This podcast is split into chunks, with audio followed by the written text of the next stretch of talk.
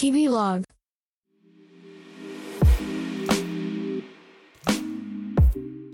家具メーカー IKEA の70年間。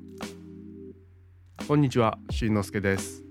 30代クリエイティブディレクターの日々の視点日々ログ聞いてくれてありがとうございます。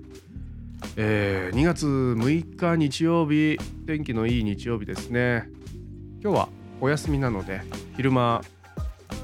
まさにお昼時ど真ん中に収録しています。お昼ご飯何食べようかななんてぼんやり考えています。皆さんは週末いかがお過ごしでしょうか、えー、今回はですね IKEA あの家具メーカーブランドの IKEA が過去70年間分のカタログのデータをネットで無料公開したというニュースを取り上げてみたいと思います。はい、皆さんはご家庭に自分の部屋だったり家に IKEA の家具って置いてますかね。僕もいくつかあそうですね。今見渡しただけでも自分の部屋に何個か IKEA で買ったなっていう記憶がある家具があるんですが、まあ、あのお店自体も楽しいですよね。IKEA のね。すごく広くて。でシチュエーションごとシーンごとあとテイストスタイルごとになんかショールームみたいなセットみたいなのが組まれていて IKEA の家具でこんな空間が作れますよこんなライフスタイルを送れますよみたいなあのお店見て回るだけでも僕は楽しいんですけれどそんな IKEA が実は去年2021年にとあるアナウンスをしていてですねそれがね創業当初から毎年発行していた紙のカタログを今年2021年から廃止しますっていう発表をねしていたんですよ。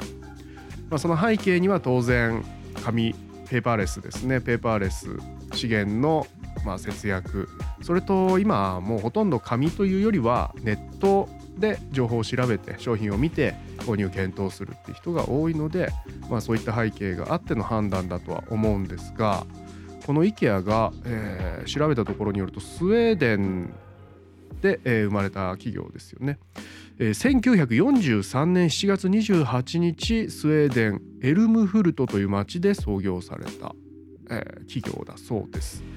なので2021年までおよそ70年間毎年発行されていた紙カタログ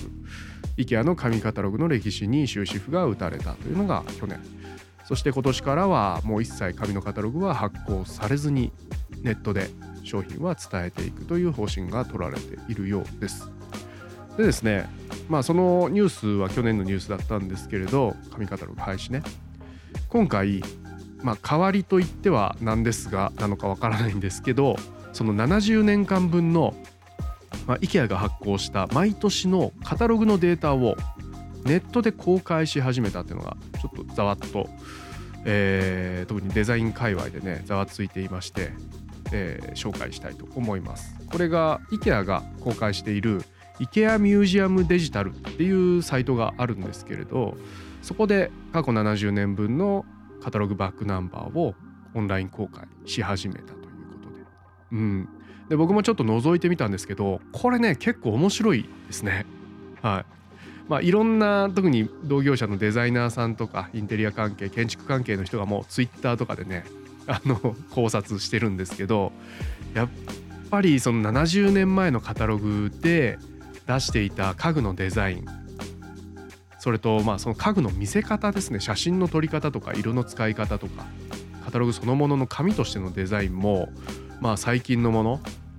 と比べるとやっぱり全然違うんだな。時代時代によって全然変わってるんだなっていうのがその70年間分もね膨大なアーカイブ覗いてると一目瞭然で見えてきますしあと気づくのは結構初期の頃70年前とか60年前のカタログってあくまで商品が主役なんですよ。ドカンとこう写真のど真ん中に商品があって、えー、この商品がどんなものでどんな良さがあっていくらぐらいですみたいな感じで紹介されているんですがそれがね2010年2000年代入ってからぐらいですかねだんだんとあのセット要は部屋の中に IKEA の家具が散りばめられていてこんな空間ができますよっていうものの提案から空間の提案に変わっていってさらにはねここ最近のを見るとそこにね人が入るようになってきているっていうのがこうバーッと70年間をね見直すと見えてくることなんですけどこれは多分物家具が物として売られていた時代から今度は空間として売られてで最近はそれが過ごし方ライフスタイルとして提案されるようになったっていうこの一連の変化がね70年間のアーカイブですごい見えてきて面白いなと思ったりあとは何だろうなデザインに興味ある方はですね、まあ、僕もそんなに詳しくはないんですけどインテリアデザインって。やっぱりそのずっと変わらずに今も同じデザインで来ている定番商品もあればやっぱ時代時代に応じて少しずつデザインが変わっていったりあとこう特殊な変異じゃないですけどなんでこんなものが生まれたんだろう？そして次の年にはもうなくなってるみたいな IKEA のチャレンジな一面も見える家具とかもね商品とかもあったりして結構これ見てるだけでもね、えー、面白いですし結構そのレトロじゃないんですけどあこういうデザインも面白いなっていうデザインのネタ帳としてもなんか資料としてね生きていきそうなのでと思って僕はねブックマークをしました。よかったらね家具とかそういったデザインライフスタイル空間えインテリアっていうものに興味ある方はですね IKEA ミュージアムデジタルっていうのを覗いてみてください、